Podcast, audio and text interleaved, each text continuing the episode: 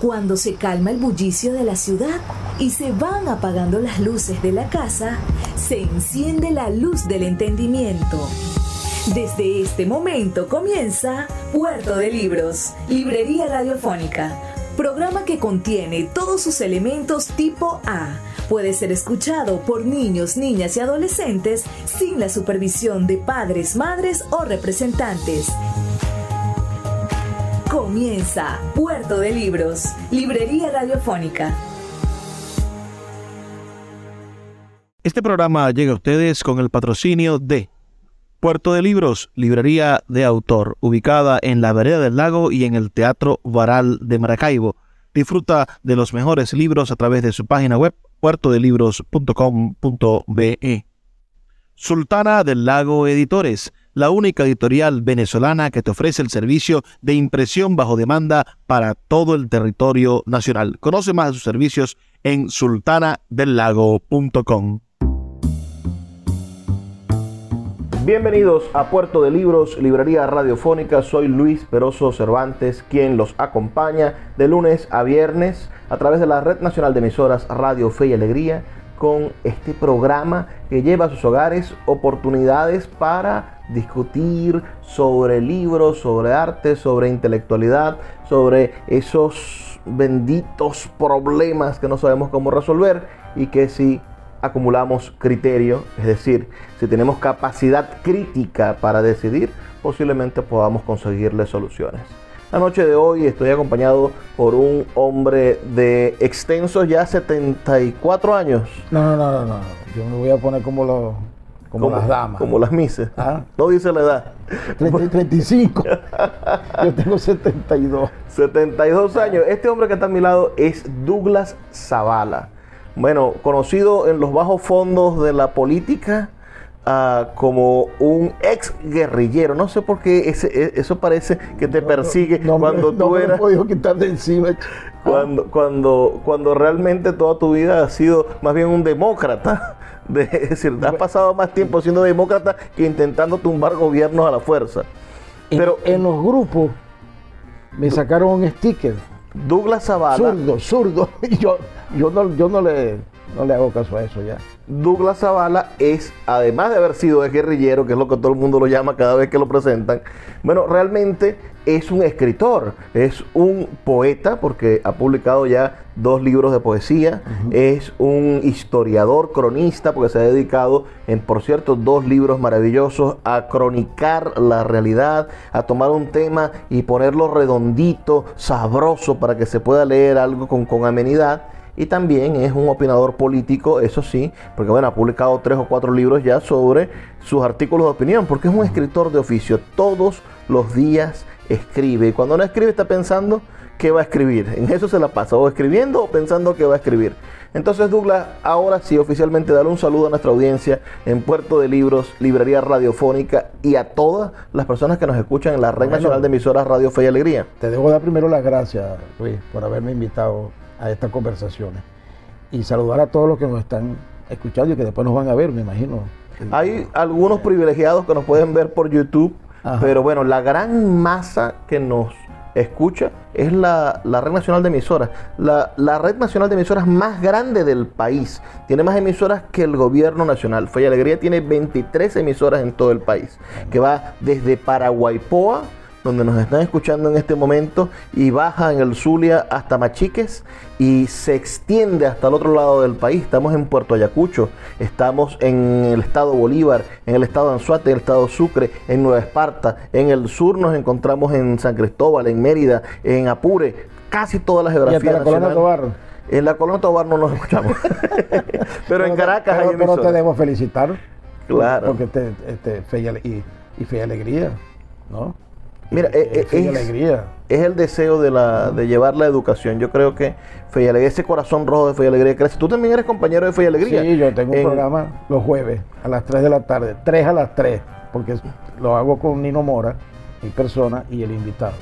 Mira, pero vamos a hablar de, del, hombre que nació, que sería en el año 1951, 1950. Ah, ¿cómo, ¿Cómo te recibió? ¿En qué familia? Llegó al mundo Douglas Zavala?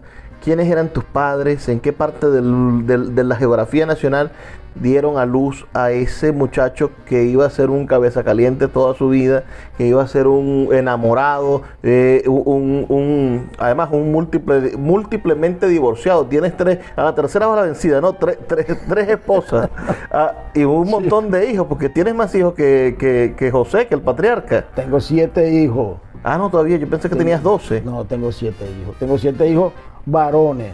Ca- casi como, como Aureliano Buendía. Siete presentados, será. Sí, siete, siete hijos. Y tengo un chorrerón de, de- Estás como mi abuelo, que mi abuelo... de nietos y tengo dos bisnietos. Tres bisnietos. Dos bisnietos. Ah, pero cuéntame, ¿dónde naciste? Te voy a decir, como decía un hermano que ya no nos acompaña, que cada vez que cumplía años él decía, este, hoy les voy a recordar que en 1900, decía la fecha, Ana nació un lindo y hermoso bebé. Así- Entonces así estoy yo.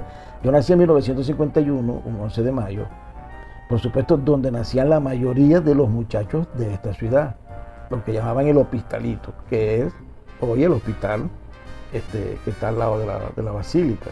Que se encuentra en el sector Veritas de Maracaibo. No, no, allí. Ah, no, al lado de la Basílica. Aquí al lado de la El basílica. hospital Chiquinquirá. El hospital Chiquiquera. Yo nací en Ah. ese hospital, que era el hospitalito.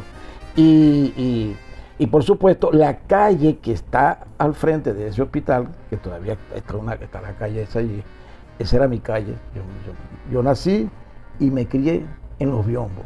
O sea que vos En sois, lo, voy a decir en maracucho, aunque estamos para toda la red nacional, por supuesto, vos sois del Saladillo. Sí, yo es como la, como la gaita. Yo nací en el Zulia, soy del Saladillo y en la Flor del Zulia yo jugaba cuando niño. Porque la, la- era, era- la Flor del Zulia era un- una de las bodegas que quedaba en toda la esquina de mi casa. Y, y en la otra esquina estaba el Abasto del Saladillo. Y esa calle donde yo nací, por excelencia, fue una calle de gaitero. O sea, si naces en el año 50, Y uno nací. en el año 51, Ca- eh, ba- Bajo el régimen de Marcos Pérez Jiménez. ¿te- co- ¿tienes algún recuerdo en tu infancia de, de niño? Claro, uno a los cinco años no tiene memoria política, uno a los cinco años no, no sabe que es pobre o no sabe, uno es feliz, no, sencillamente. Pero no sé si tienes algún recuerdo ya a los nueve años, a los ocho años de la caída de Pérez Jiménez. Sí, cómo no, yo me recuerdo cuando cayó Marcos Pérez Jiménez, los estudiantes universitarios anduvieron por la ciudad eh, y, y- andaban en camiones de volteo, encaramados, celebrando, y la, y la gente, pero fundamentalmente los estudiantes. Donde hoy anda la basura de casi todos los municipios Bueno, de yo- Venezuela. bueno, sí, pero me imagino que eran de transporte, no de gente, sino de, de- de- de carga, pues, ¿no?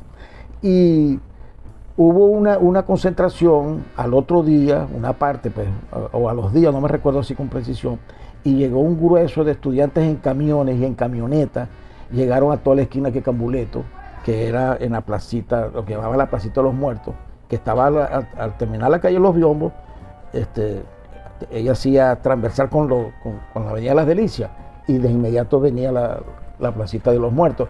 Y ahí yo me recuerdo que yo logré ver eso. Y después sí me recuerdo que al año se comenzaron a producir invasiones este, en, zonas de la ciudad y también vi- viví esa experiencia. Pero propiamente en los dos días me recuerdo, yo me recuerdo completico, yo tenía siete años, porque yo nací en el 51 y en el 58 yo tenía, era- es lógico, tenía siete años, pero Lo- sí yo logro recordarme. Lo que sí debes tener muy claro fue cuando, cuando Caldera mandó a tumbar el Saladillo. Ya eras un hombre. Sí, yo pertenezco a la generación de los últimos jóvenes del Saladillo. Yo pertenezco a esa generación. Este, yo, para para yo quienes nos recuerdo- escuchan yo- a nivel nacional, el Saladillo era un, un barrio, digamos, una, un sector popular que estaba alrededor de la iglesia, sí, la basílica toda de la la parte de atrás, toda la parte de y, atrás. y un poquito al frente también. Sí, sí. Ah, pero menos. estaba el barrio adelante estaba el barrio Venezuela que llamaba. Ese, El ese centro, pues. sector eran casas de tipo republicano, es decir, casas construidas en los años 1800, a finales del 1800, con la influencia de materiales de construcción locales y que era un reservorio, por supuesto, de arquitectura colonial, de, de- de- de lo que quedaba de la arquitectura colonial y de la nueva arquitectura republicana. Y, y- y Caldera y un señor llamado Hilarión Cardoso. Hilarión Cardoso, gobernador del Zulia, nombraba a dedo por Caldera, por supuesto, como eran los No habían- gobernadores. no habían elecciones. Eh, bueno, ellos decidieron modernizar el centro de la ciudad y la mejor idea fue derribar todas esas casas coloniales, sacar a las familias de las casas coloniales y dejar al centro no convertido en lo que es. Este, yo estuve, incluso hay una gaita referida a eso, este, que hablan de Puerto Arturo. Yo fui al acto, fuimos todos los muchachos que, los que, vivíamos ahí detrás de la basílica, un grupo, entre eso estaba Edison Chulio, Tachuela, José Abreu, que le decíamos Hito, todavía le dicen Hito, Rómulo, Ramírez, y fuimos a ver, nosotros fuimos a ver cuando le metieron la primera, era una grúa, cuando tumbaron Puerto Arturo, que fue lo más significativo, y han escrito mucho porque fue la primera casa que se tumbó en el Saladillo. Y además viví la experiencia con el padre mío, porque nosotros fuimos la última familia que se, que se salió de la calle Los Biombos, y la madre mía, obstinada con mi papá, mi, mi pa- mi padre, mi padre y mi madre eran saladilleros, pero entonces él, aferrado a esa casa, se quedó allí hasta cuando ya lo que, lo que nos quedaba era escombro. Y nos fuimos a vivir, a ser vecinos de Quecambuleto, porque esa parte del Saladillo, donde está el cine Boconó, O sea, ustedes con el dinero que les dieron compraron una casa lo más cerca posible. lo más pan, sí, pegado. Porque eh, eso también fue un proceso traumático porque mucha gente recibió una indemnización falla que no les alcanzó para estar en sitios donde estaban acostumbrados, sino No, que y- terminaron y- y muchas en una de- invasión, la, la- la- la invasión esta Francisco de Miranda por la limpia detrás del Claro. hipódromo, otros lograron comprar la inicial, la inicial para comprarse una casa De en un conjunto Obrero. residencial llamado el Agua Azul, es decir, No, y algunos tomaron para, para, para, la, para la, el Naranjal, que ya estaba, para San Francisco, que la estaban terminando de construir. Yo fui a dar allá con mis viejos a San Francisco, al final ya, al final ya, cuando también estaban tumbando toda la parte de, arriba del Saladillo, lo que tenía que ver con el cine Boconó, la placita de los muertos, la calle de las Palomas. Y entonces tuvimos que, ya el ahí sí el padre mío agarró y, y se fue a vivir a, a San Francisco en la urbanización. Porque tenía una hermana que era de allá de, Mira, Douglas, vamos a hacer una pausa de dos minutos para escuchar los mensajes de Radio Fe y Alegría.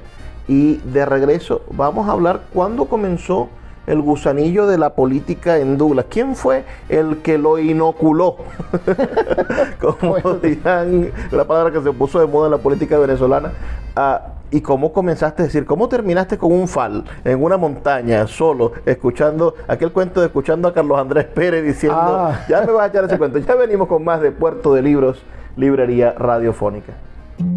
Puerto de Libros, Librería Radiofónica, tu canal diario para encontrar nuevos libros. Con el poeta Luis Peroso Cervantes. Síguenos en arroba Librería Radio.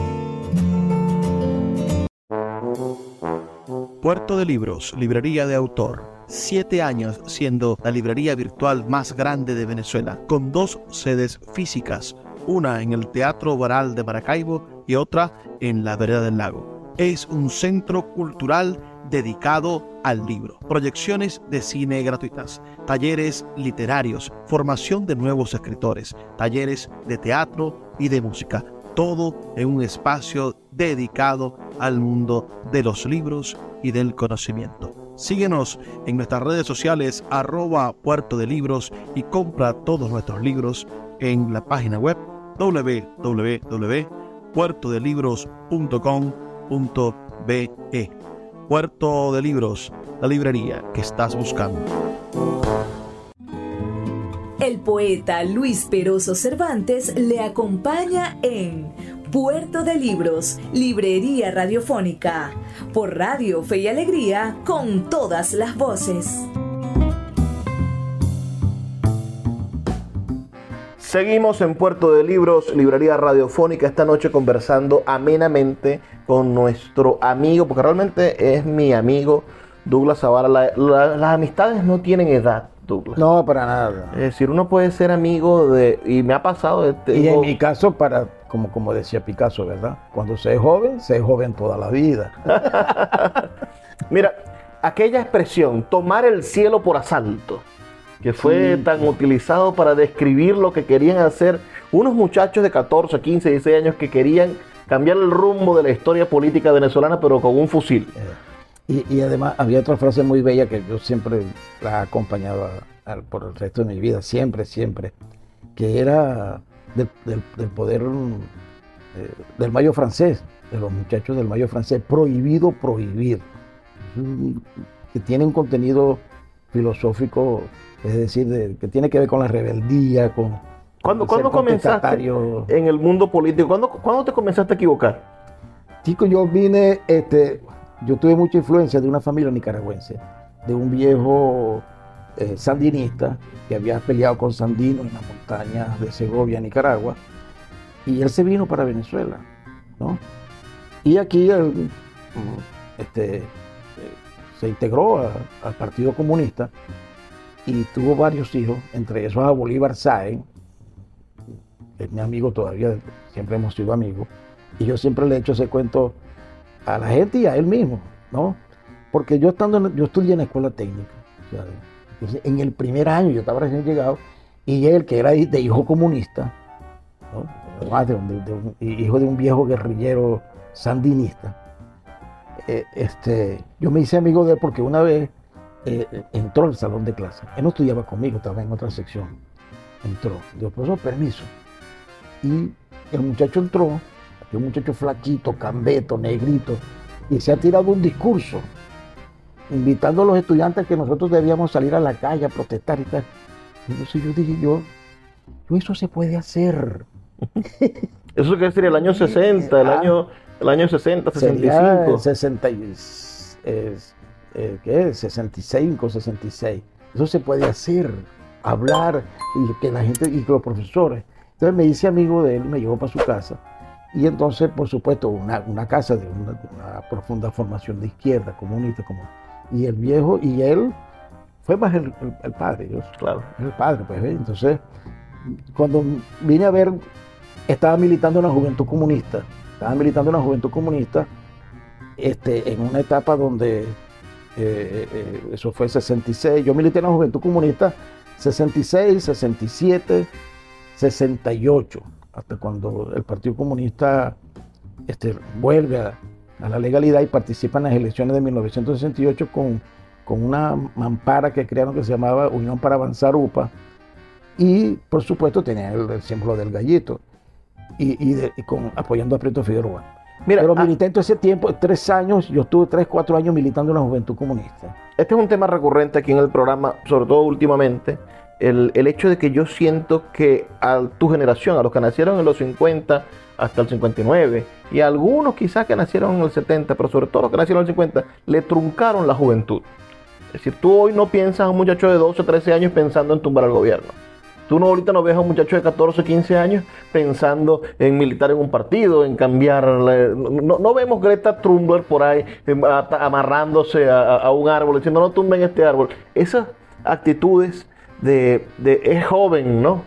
Ya, ya no las hay. Si nuestros jóvenes están en otra cosa, nuestros jóvenes están pensando en cómo vender, cómo traer productos de China, en- en- o, en, Sí. o en bailar TikTok, ¿quién Bueno, sabe? bueno, también, también, también es por el momento que nosotros estamos viviendo, es decir, todos los muestreos de opinión que te están dando de los que ah, trabajan en eso, en esa área, indican que en Venezuela ahorita eh, el activismo político eh, escasamente, yo voy a decirte un- un- una cifra exagerada, el 30%.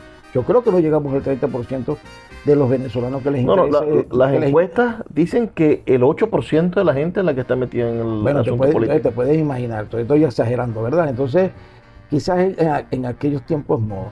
¿ves? Yo, yo, yo, soy, yo soy de la generación de, de- del mayo francés, de los jóvenes, del poder joven. Es decir, hubo una efervescencia en el mundo, los Beatles. Yo pertenezco a la generación de los Beatles. O sea, pero tú agarraste el- el- la época, la agarraste en vez de meterte a hippie, te metiste a comunista. Sí, hombre, tú sabes que yo siempre he hecho ese cuento, y una vez se lo dije a él, este, a- aquí se hizo un festival parecido al Festival de Gusto, El Yanamacumbe. el que se hizo aquí en el... En el, en el este, El Yanamacumbe. Ajá, y entonces yo... O se hizo aquel otro, el, las mil canciones por la paz. O sea, el de las mil canciones por la paz que se hizo en Grano de Oro, ahí en, el hangar. Y, y entonces yo venía de Caracas, yo, yo estaba en Caracas, yo vivía en Caracas, estudiaba en Caracas. ¿eh? Y entonces vine y yo le rogué, y déjeme hablar cinco minutos, le decía, de- no, Douglas, pues todos, todos me conocían, pues, aquí no se puede hablar de política, yo no voy a hablar de política, pero a mí me, a mí me tienen que dar a Sergio Antillano, Sergio, Sergio, dame una palomita nada más, Douglas, no puedes hablar de política, porque Y yo- Sergio era comunista. pero sí, pero, pero como era una actividad, ¿me entiendes? Y a, a qué festival, aquellas cosas. Yo, me- medio me subí, medio dije unas tres cositas de saludo, no sé qué cosa y tal. Pero yo era por el afán de, de- de- de tener la, sentir la sensación de que estaba participando en ese, en ese evento que fue muy bonito. Pero este, sí, este, yo todo ese tiempo, como tengo que decir aquí, por ejemplo, yo, yo milité con Arsenio Bermúdez, él, él en el, el sector universitario, Francisco Rojas, Arsenio Bermúdez, Omar Uribe, Eh, y abajo nosotros Bolívar Sá y tal. hace rato me estabas explicando un poco el gran problema. Me, me decías cómo se parecía la oposición de hoy a el movimiento de izquierda eh, violento de, de la época de los 60 y de los 70, ¿no? Me decías, bueno, aquí hay un montón de partidos, cada uno anda por su lado, y en aquel entonces también había muchas divisiones. Bueno, eh, sí, yo te comentaba esto porque mm, o sea, la historia no se repite, eso es obvio, no se repite la historia, pero el proceso que nosotros estamos viviendo, que está viviendo la oposición, de alguna forma tiene al- algunos visos, eh, se parece mucho a lo que nosotros vivimos. Yo que vengo de- de- de- de- de- de- del mundo de la ultraizquierda, porque yo milito en el Partido Comunista hasta el 68, inmediatamente me regreso a lo más radical que había en ese momento en la izquierda venezolana, que era el Partido de la Revolución Venezolana, era largo el nombre, Fuerzas Armadas de Liberación Nacional. Eso no era un partido, eso era un ejército. Eso era, era, era un partido, un, un- grupo armado que lo dirigía Douglas Bravo. que fue tu amigo hasta que murió, Douglas Sí, sí, Bravo. por supuesto, siempre, siempre, siempre. Y la mayoría de los compañeros que estábamos allí. este, Conociste al Flaco Prada, conociste Sí, a Ali Rodríguez, que, está, que tuvo, murió en el gobierno con Chávez, por supuesto, son, el chino Daza está vivo, somos muy amigos. Todavía quedamos de esa generación que tuvo. ¿Cuándo entraste en el PRB? Yo entré en el Partido de la Revolución Venezolana en el 69, en Caracas, estando yo allá en Caracas. eh, yo participé en la. Estuve allí en las manifestaciones, en las protestas. Yo era dirigente estudiantil en la Escuela Técnica Luis Caballero Mejía en Caracas. Y por supuesto estaba la efervescencia de la lucha por la autonomía. Y Bianco era el rector. Y yo estuve allí el día que Caldera este, eh, Vulneró la autonomía. Sí, allanó la universidad, nos llevaron detenidos a nosotros. Y yo tenía vínculos realmente era con el ORM. Al principio, por un amigo aquí del Zulia que me, me hizo una combinación para que me vise allá. Y, pero nada, a nosotros nos llevaron muchachos. Yo un mes preso en Cotiza, pero no por subversivo, sino por las actividades de protesta de los estudiantes en ese momento y porque yo estaba dentro de la central cuando bajaron de los helicópteros los, los, los, los Luisa cazadores. Ortega Díaz fue del PRB. Sí, por supuesto. Y entonces este, yo, yo allí salí y a los meses los amigos, los muchachos que estaban, había un, equipo en la técnica que era del PRD, me llevaron a conocer. Entonces me dijeron, no, nosotros queremos, te vamos a integrar y tal. Y yo emocionado, yo, bueno, sí, está bien. Y a la primera persona que yo conocí en el PRB fue Alice Rodríguez. Y después fuimos muy amigos toda la vida. Pero, a, a ver, si tú me sabes decir esto. ¿Por qué Ali Rodríguez Araque y, y Douglas Bravo se separan? ¿Qué es lo que los divide? Mira, A mí me dijo José Quintero Weir que robaron tres bancos y Ali Rodríguez se llevó los cobres para Cuba. Así me dijo José Quintero Weir. eso me, pero José Quintero no puede decir eso. Ah, bueno, pero Ah, no. dime tú que estabas ahí. en honor a la, en, en honor a la verdad, este, no, no, esas no fueron las razones por las que nosotros este, rompimos. Yo te pudiera decir, Tú te fuiste con Ali Rodríguez. yo me fui con Ali Rodríguez. Te puedo decir una experiencia cortica. Quizás eso marcó demasiado a, ese movimiento que venía de vivir desde que se fundó el PRB en 1966 hasta ese momento predicando con fuerza el tema de la abstención, que tiene que ver con las experiencias y los llamados que yo, por eso yo ahora en este proceso, en esta etapa, jamás he acompañado las campañas de abstención, porque el voto es, lo es el arma fundamental, es el arma del O ciudadano. sea que ya tú te equivocaste en los 60. Entonces yo no me iba a equivocar, yo pasé 20 años llamando la atención. ¿Y cuándo se produjo, a nos- por qué se produce esa división? Cuando a nosotros el, el tema ya, que, que- que veníamos de toda esa etapa tan agobiante de presos, muertos, eh, bueno, de todo lo que vivimos nosotros. Y, y, y al final llevamos a la atención creyendo que el día de las elecciones, donde Luis Herrera Campín salió electo, nosotros íbamos a hacer una revolución en el país, porque el pueblo iba a salir a las calles, se iba a armar este, una revuelta popular casi planetaria, como decía Douglas, y de allí nosotros íbamos a irnos con la gente a Miraflores. Mira, ¿qué sucedió? Voy a echarte cuento rapidito. Nos queda un minuto este segmento. Me han mandado a mí a averiguar afuera, no había celulares. Y estábamos reunidos el comité político y el, un- el cogollito del PRB en el este de Caracas. Me han mandado a mí. Bueno, este, yo me recuerdo, el flaco dijo, el flaco Prada dijo, que vaya Marco Polo, se monte en su carro y vaya a averiguar qué sucede, porque hay muchas bombas. De repente es que estalló la insurrección. Y nosotros estamos aquí encerrados. Además estábamos encerrados con armas, con cosas, porque íbamos a irnos a ponernos. Mira, cuando salí, yo digo, bueno, voy a mi casa. Y yo vivía en los jardines del valle frente a la casa de Copey.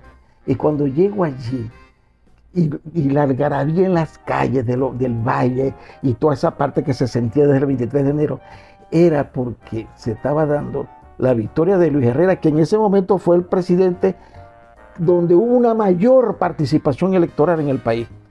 Mira, después que sucedió eso, yo cuando me vine de regreso, que venía por la autopista del Valle para la autopista del Este, a donde estábamos en Conchagua, esperando la insurrección, yo dije, Dios mío, yo- el ridículo total, yo jamás vuelvo a acompañar a la abstención, jamás vuelvo a acompañar a la abstención. Vamos, Ah, vamos a hacer Esa una, fue una de las causas. vamos a hacer una, una, una, una pequeña pausa, Douglas, de dos minutos y después me vas a decir porque te llamaron Marco Polo. Ese es un cuento Ah, que me gustaría saber. Ah, estamos hablando con Douglas Zavala, escritor, sobre todo escritor. Se ha dedicado los últimos Ya- 30 años de su vida a escribir. Lo, lo único que sé es leer y escribir. Ya volvemos con más de Puerto de Libros, Librería Radiofónica. Síguenos en arroba Librería Radio.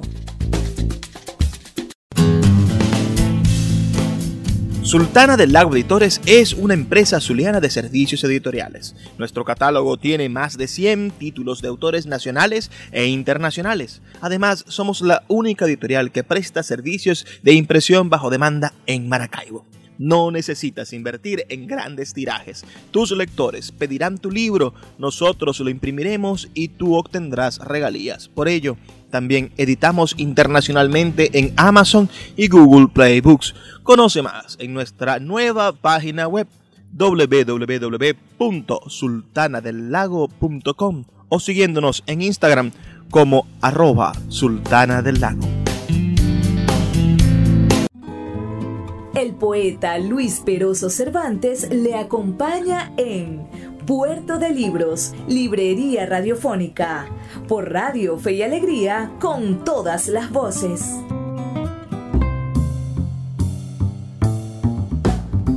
Seguimos en Puerto de Libros, Librería Radiofónica, esta noche conversando con Douglas Zavala, un escritor, bueno, muy interesante, poeta, cronista, historiador, analista político. Eh, me estabas contando que yo te decía lo que me había contado José Quintero Güey, ¿no? Así que, que, que posiblemente sea el cuento que echó el Douglas Bravo. Hay cuentos, que no se cuentan. Ali Rodríguez escribió un libro llamado este, Antes que se me olvide. Y por supuesto, yo obligado me, me lo leí para verlo, pues, ¿me entiendes? Y hay cosas que no se cuentan, es decir, nosotros No, pero- pero supuesto es- participamos, se pudieron haber participado en tantas operaciones que en ese momento se llamaban operaciones de carácter financiero para... para ¿Cuántos bancos se robó el PRB? No sé, lo que sí sé es que yo... Era una cuestión de bandoleros, Yo, ¿sí? siempre la reivindico, pero no en los términos como lo decía Douglas, pero este, Douglas siempre decía, la, la- la revolución se hace con hombres, armas y dinero. Y después el MAS sacó la consigna fundamental de ellos cuando surgió el MAS, que surgió en 1970 el MAS, sacó aquella consigna genial, imaginación este, contra dinero, para contrarrestar la avalancha publicitaria de los gobiernos, ¿verdad? Y hoy hay que decir, para hacer la política, hay que decir imaginación más dinero, más dinero, más dinero, más dinero, porque no es fácil este, este, mantener el activismo político en la calle, así sea de la forma ordinaria, trabajando haciendo O sea, actividades. estamos hablando que en el año 1978, cuando gana Luis Herrera Camping, Douglas Zavala se va con la primera gran división del PRB. Sí, por supuesto. Te vas para Cuba. Mira, nosotros de verdad, este, eh, nosotros este, insurgimos, nos constituimos un movimiento llamado Tendencia Revolucionaria en ese momento. Eran resol- tendenciosos. Sí, exactamente. Y resolvimos, por supuesto, en contraposición a lo que ya no habíamos, nos había pasado durante tantos años en eso ha llamado la atención. Una de las primeras decisiones que dijimos, no, no volvamos más nunca a tener. Y resolvimos acompañar a José Vicente Rangel en su campaña electoral, que fue Que la- era del MAS. que era del MAS, que esa, esa- fue la de- del 83, del 83. Y por supuesto nosotros, este, sí, otra, otra de las cosas que se hizo, porque se venía de, de haber roto las relaciones con el Partido este, Comunista Cubano, con la Revolución Cubana, eh, por supuesto Douglas Bravo, en toda su, su- trayectoria y su existencia política, fue un eterno crítico de ese proceso que se dio allí. Y allí este, propuso un acercamiento, un acercamiento con esa revolución y se designaron dos comisiones, dos comisiones que fuesen a establecer las relaciones. Yo casi nunca he hablado de esto, creo que por primera vez lo voy a decir en público. Y la primera comisión, bueno, estuvo, eh, fue este Julio Chirino, hasta no hace nada había sido embajador en, en La Habana por el gobierno de Maduro. Y además, él, por razones de, seguridad, de represión, nosotros, a nosotros se nos había acusado en ese momento de que habíamos sido autores de, un- de- de una operación de un banco. Bueno, total que los compañeros, el chino Das y otros compañeros, por razones de seguridad y la represión que hubo, se fueron. Y se, se establecieron esas relaciones. Después, a los meses, se escogió otra comisión, otra delegación para acentuar la- las relaciones con los cubanos y yo fui el responsable de, de esa comisión. Ali Rodríguez me encomendó a mí como si fuese el vicecanciller de la tendencia revolucionaria. Y, y- y Y me- cantaba me- Ali primera, Cuba es un paraíso para el cubano, señores. ¿Cómo viste Cuba en los años 80 cuando fuiste? Bueno, te voy a decir algo. Fuiste antes de la caída del muro de Berlín, así que Sí, a mí me agarró, a mí me agarró oficialmente en, en- Cuba el momento cuando Brezhnev definitivamente eh, este, anuncia el Glasnost, ¿no? Entonces Ah. te puedes imaginar. una Y eso- conmoción y- nacional. Y, y en paralelo también el proceso de la lucha armada que se estaba dando, que se estaba terminando en Nicaragua, pero que también estaba, eh, este, y recuerdo que eh, los cubanos, ah, yo, yo me quedé en, en Miramar, una zona de, de La Habana, en un sitio que ellos llamaban el hotelito y el hospitalito, porque era un hotel, pero era un, era un, era un hotel colmado de puros guerrilleros, y casi todos que estaban ahí curándose de, de los O sea que- enfrentamientos que- armados de Centroamérica. De todo, de todo, era, era como un espacio, un spa para guerrilleros. Sí, prácticamente. Estuve allí y, y, por supuesto, yo conocí esa, esa, esa Habana eh, y esa Cuba también terrible, parecida a la venezolana. Y cuando regresamos, yo tuve unos, unos meses allá, regresamos. Este, yo me recuerdo que nosotros, al llegar a, a- a Panamá, yo le, yo le dije a José Guerra, sí, A José Guerra, el economista. el economista, nosotros, él estuvo conmigo una... Yo pedí que él no me acompañara. Él era, él era, era dirigente de la FCU en ese momento. Y entonces le dije, esto es una dictadura, hermano. Esto- esto- esto- ¿qué es esto? Yo, ay, te presionó. Cuando regresamos, por supuesto, Ali, emocionadísimo, porque yo había estado cumpliendo con todas las actividades formales en la sede del Comité Central, reunido con el embajador de Venezuela, este, con el embajador de, digamos, de Cuba aquí en Venezuela y con miembros del Comité Central. Mira, cuando regresamos, Ali en su escritorio, allí en la avenida Casanova, me dijo, bueno, Dula, dime. Dijo, ¿qué te digo? Bueno, ¿cómo te fue? No, bien, yo cumplí con la actividad, porque no íbamos a traer a un grupo de venezolanos que se habían ido con los cubanos en, a finales de los 60. Y entonces este, yo le dije a Ali, a ese precio. Hacer una revolución en Venezuela a ese precio que hay un solo partido, una sola emisora nacional y una sola y un solo canal y además en las condiciones, hermano, miserables de existencia que tiene el pueblo cubano, que van a comprar pan y le ponen el pan en el suéter, porque no hay bolsa y no hay papel sanitario y no hay hielo y se va la luz. Y cuando Chávez... ¿Pero qué te dijo Ali cuando le respondiste eso? Me dijo, pero Dula, ¿cómo me vas a echar esto? La broma, pero si nosotros estamos encantados de la actividad, además de aquí pensamos que te ibas a ir a, a Irak, a estar allá un tiempo, y yo no, hermano, yo a eso no. Y yo terminé rompiendo con Ali.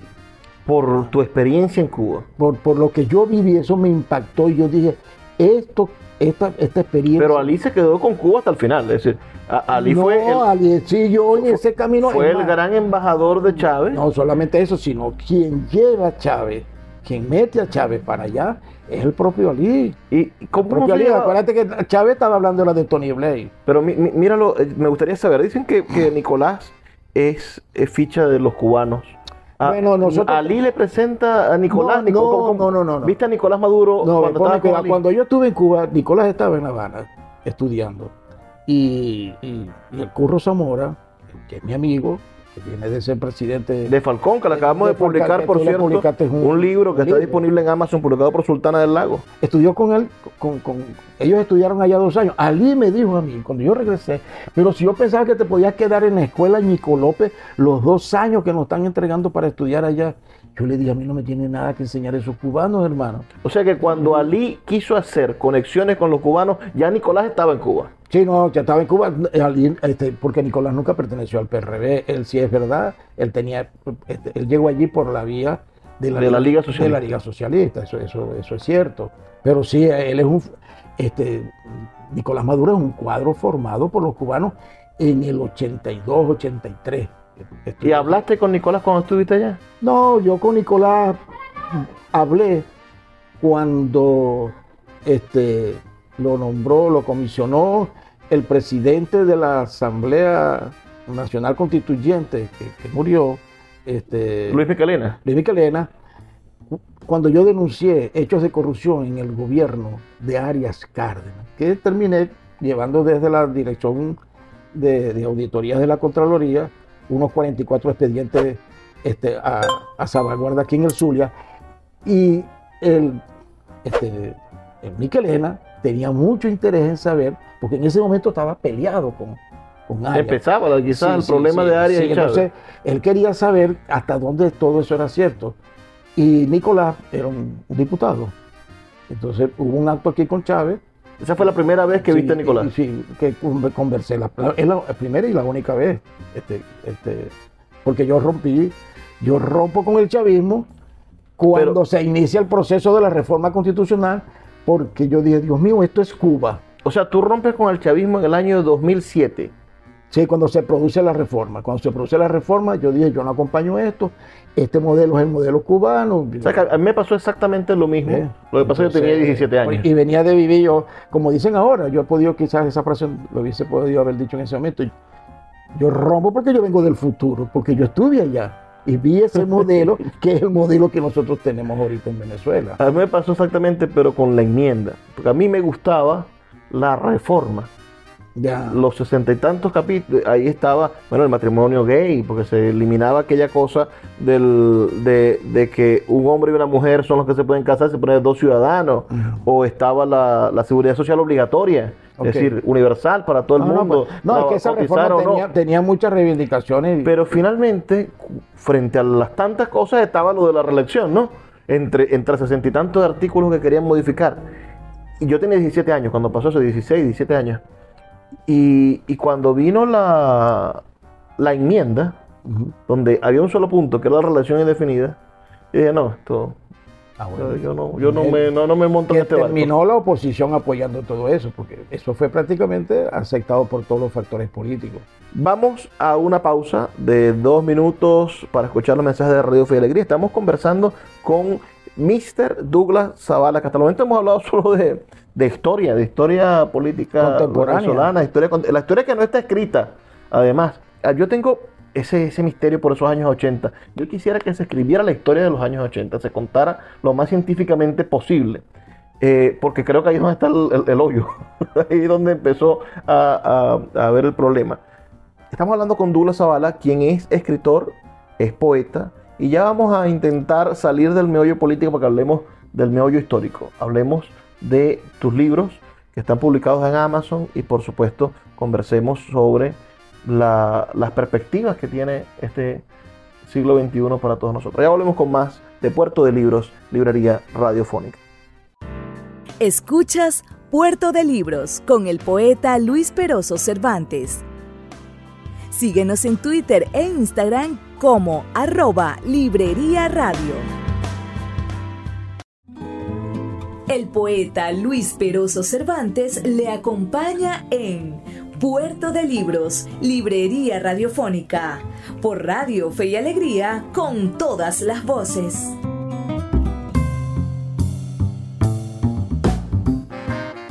Seguimos en Puerto de Libros, Librería Radiofónica, esta noche conversando con el ex guerrillero, porque ya se dejó de eso. Es como uh, cuando a los Panteras Negras le pasó esa vaina. Hombres que fueron Panteras Negras después decían el ex Pantera Negra, ¿no? Como, y, no, no y, se y, hermano, no se pudieron quitar eso nunca de encima. Haber sido Pantera Negra. Además, la, la, a los Panteras Negras los, los acribillaron, es decir, la, a la mayoría los mataron. Quedaron pocos, entonces eran Pero, como piezas yo, de museo. yo te voy a decir algo, yo, yo propiamente no fui, eh, digamos, dentro de la, mi militancia en el partido, nunca la vinculé al accionar armado, nunca. Yo nunca fui siempre toda la vida en el partido lo que se llamaba un cuadro político, ¿no? Y me recuerdo que este, una vez, en una etapa, ya este, se comenzaron a plantearse, bueno, la necesidad de que un invento de Douglas, es decir, vamos a buscar la manera que los cuadros guerrilleros que tenemos en el monte, en la montaña todavía, este, aprendan de la formación política de los cuadros políticos del partido y ellos aprendan las técnicas militares y entonces para que haya una integridad en la formación del militante. Bueno, este, eso me, me permitió a mí tener la experiencia de ir como, eh, no, no, me recuerdo ahorita, como en tres, cuatro oportunidades, donde estaba un destacamento militar que lo comandaba Francisco Prada. Ahí entre, después de Morón, en esa zona, funcionaba este, una, pequeña unidad, pero ya eso fue en la etapa ya, digamos, más, yo no tuve nada que ver, primero por la edad, pues, con todo el proceso de la lucha armada en sí fuerte, que fue desde 1962 hasta el 66. Porque después vino la otra y, yo, este, yo me incorporo en el PRB en el 69, de manera que cuando yo subí a esos sitios, en la etapa más este, crítica que tenía el partido desde el punto de vista de, la, de, la, mantener grupos armados y, que la, la política eh, este, fundamentalmente después se desarrolló porque el PRB también, eso hay que, hay que decirlo, el PRB desarrolló después, este, de, de, los 70, 71, 72, también un trabajo de masa. Y yo me caractericé siempre por ser un militante del partido. Incluso voy a decirte algo que mmm, yo tuve una experiencia muy importante que se la debo a, Flaco Prada. El buró político del partido tenía una cosa que llamaban el colegio, ¿no? y escogían militantes destacados del partido y lo encerraban como, como si fuese un monje y, este, a estudiar. Y podía estar ahí seis meses, un año, y con asesoría de miembros del, part del, del partido, del buró político, en el chequeo de lo que estabas estudiando y todo eso. Yo tuve esa experiencia muy bonita. ¿Estuviste internado en el colegio? Estuve internado en el colegio y este, viví allí como dos años. Y entonces, bueno, en Caracas salía a la central a conversar con los compañeros y tal. Pero la tarea que he hecho, a mí se me así no fue estudiar. Entonces me consigo una cosa así como esto, pues, como lo que tú tienes aquí. Libros por todos lados. Y Clever Ramírez, que dicen que, es uno, que fue uno de los grandes ideólogos de toda esta cosa que nosotros estamos viviendo. Él tenía una formación. Clever Ramírez que dirigió la inteligencia de, de, de No, no, no, no. Clever Ramírez fue un, fue el que el que inventó, todo- escribió un libro sobre la cuarta, la quinta república, y, y- y el, y el chavismo se nutrió al principio, los militares, porque él, él sí conspiró con ellos. Este, y contribuyó conmigo en la formación enormemente. Eso yo siempre, cuando hablo de estas cosas, se lo agradezco a, a- a Clever Ramírez, con el que fuimos muy amigos y además fue casi como un maestro para mí, porque me agarró y me dijo, estos libros que tenés aquí, Historia de la Revolución Rusa, como cuatro tomos. Mira, Y así fui, así fue, y después leyendo al contrario, ¿no? Bueno, ahora vamos para que te lea una visión distinta. Eh, hay gente que no entiende por qué el chavismo llega al poder. mira, yo creo que eso no se puede negar. Hay gente decir- que dice que despertó en el Caracazo, pero yo creo que las contradicciones eran evidentes con todo lo que he escuchado. Yo nací en el 89, pero con todo lo que he escuchado, ¿por qué crees tú que la izquierda toma el poder y de esa manera en el 98? Primero porque la democracia en sí misma en ese momento tenía, había un proceso de agotamiento y, y no hubo la capacidad de reforma. Yo fui en ese momento, yo era parlamentario por el MAS. Yo tuve tres periodos de suplente, pero iba al Congreso. En el Congreso de la En República. el Congreso de la República. Yo fui tres veces diputado. A mí me mocha el periodo Chávez con la constituyente, porque ya yo iba para el tercer periodo y lo más que duramos dos años allí. Este, y Y después La- fuiste la- la- la- concejal aquí. ¿Por qué no te, por qué no sacaste la jubilación de, de parlamentaria? Mira, y, y la democracia tenía demasiadas debilidades y había de verdad, de verdad, en ese momento, no lo podemos comparar con lo que acaba de, de suceder con el gobierno, con estos mafiosos que están allí gobernando, que a- asaltaron prácticamente la administración pública, pero habían hechos de corrupción, ¿ya?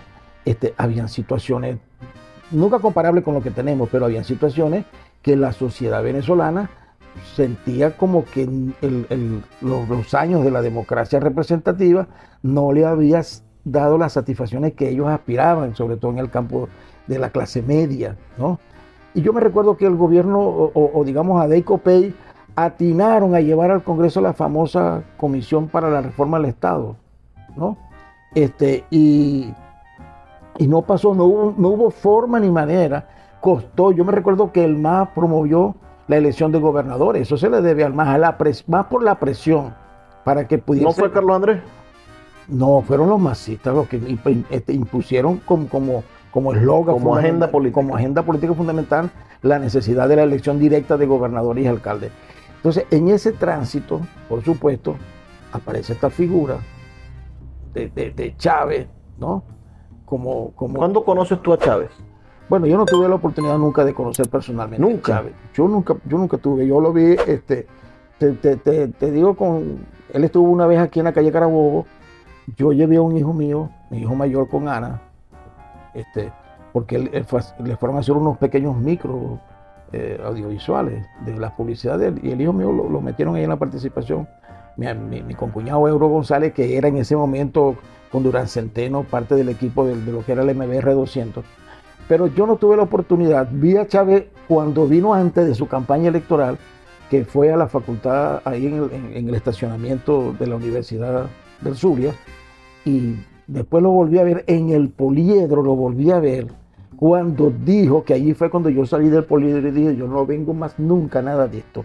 Porque Chávez allí dijo, vamos a crear el partido único de la revolución venezolana. Yo dije, no, esto es el modelo cubano, hermano, ¿para dónde vamos con esto? Y yo definitivamente yo dije, no, no acompaño esto. Yo, yo, yo pensé que tú habías sido cercano a Chávez, que lo habías escuchado. Que alguna No, vez. yo no tuve, yo no tuve esa posibilidad. Yo no tuve, Con Arias Cárdenas sí te pasó. Sí lo tuviste. Sí, claro, porque yo apoyé a Arias Cárdenas. Yo me recuerdo que yo, este, estando de parlamentario, Mario Isea, siempre he tenido amistad con él, que por cierto recientemente lo vi, ahora después que salió de, ser embajador. Y, y en el Congreso, Esa gente sí le ha ido bien. A Maricea, Calixto Ortega. a- bueno, estaba en el gobierno. ¿ve? Este, el que está en el gobierno come y calla. ¿Me entiendes? Y entonces, este, él mm, me, me dijo, Lula, y estaba en el gobierno Lolita. Y yo, mira, Gobernador más. Arias te quiere conocer, Ali Rodríguez habla muy bien tuyo, chico, ¿por qué tú no, Y yo, bueno, está bien, pues, y fui a conocer a Arias Cárdenas, que me lo conseguí militar al fin, ¿me entiendes? Con su cultura de militar, este, metido entre un poco de cajas de leche, porque él era el presidente, el Caldera lo había puesto en un cargo del, de la- del programa de alimentación. Entonces, bueno, Esas son las cosas que uno no entiende, ¿no? Es decir, la gente dice que Ca- Caldera da el sobreseimiento a la causa de Chávez, pero también mente a, a Arias Cárdenas, por ejemplo, a, a ser funcionario público. a ser No, funcio- a hacer función- Chávez, en ese momento Chávez rompa, Ch- Chávez tuvo un distanciamiento con, con Arias por eso, fuerte.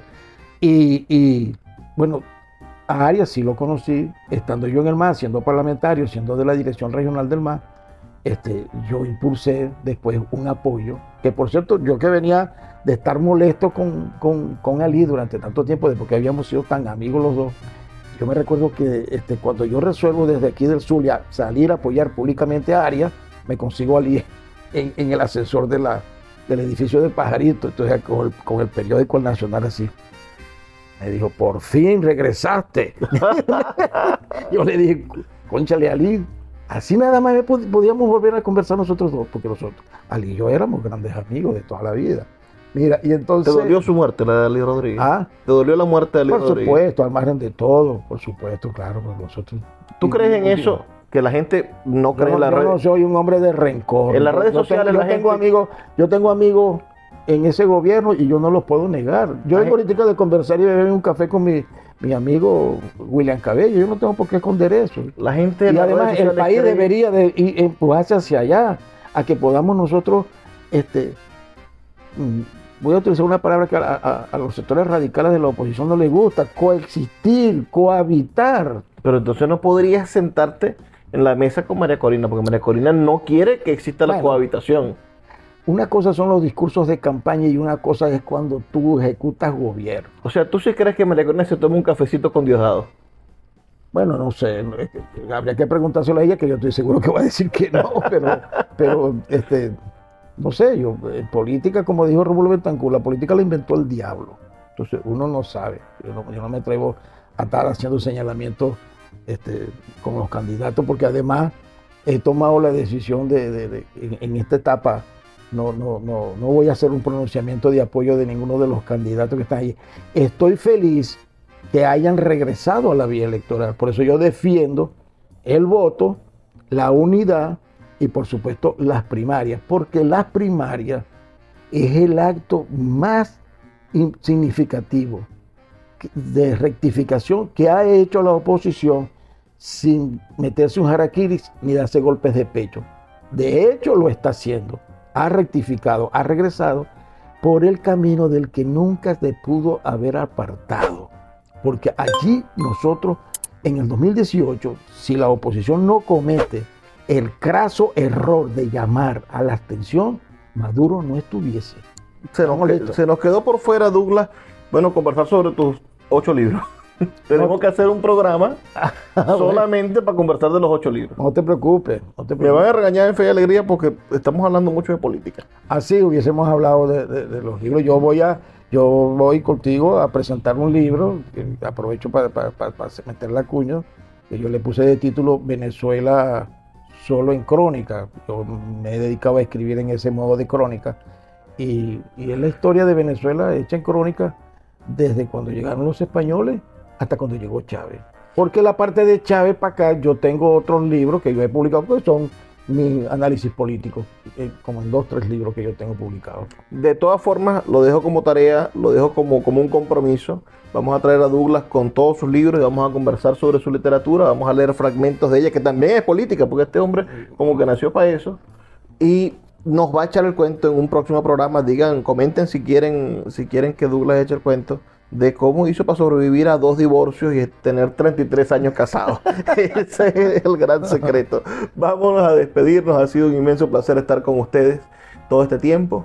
Eh, sin duda, trabajar para ustedes es un, un gran honor.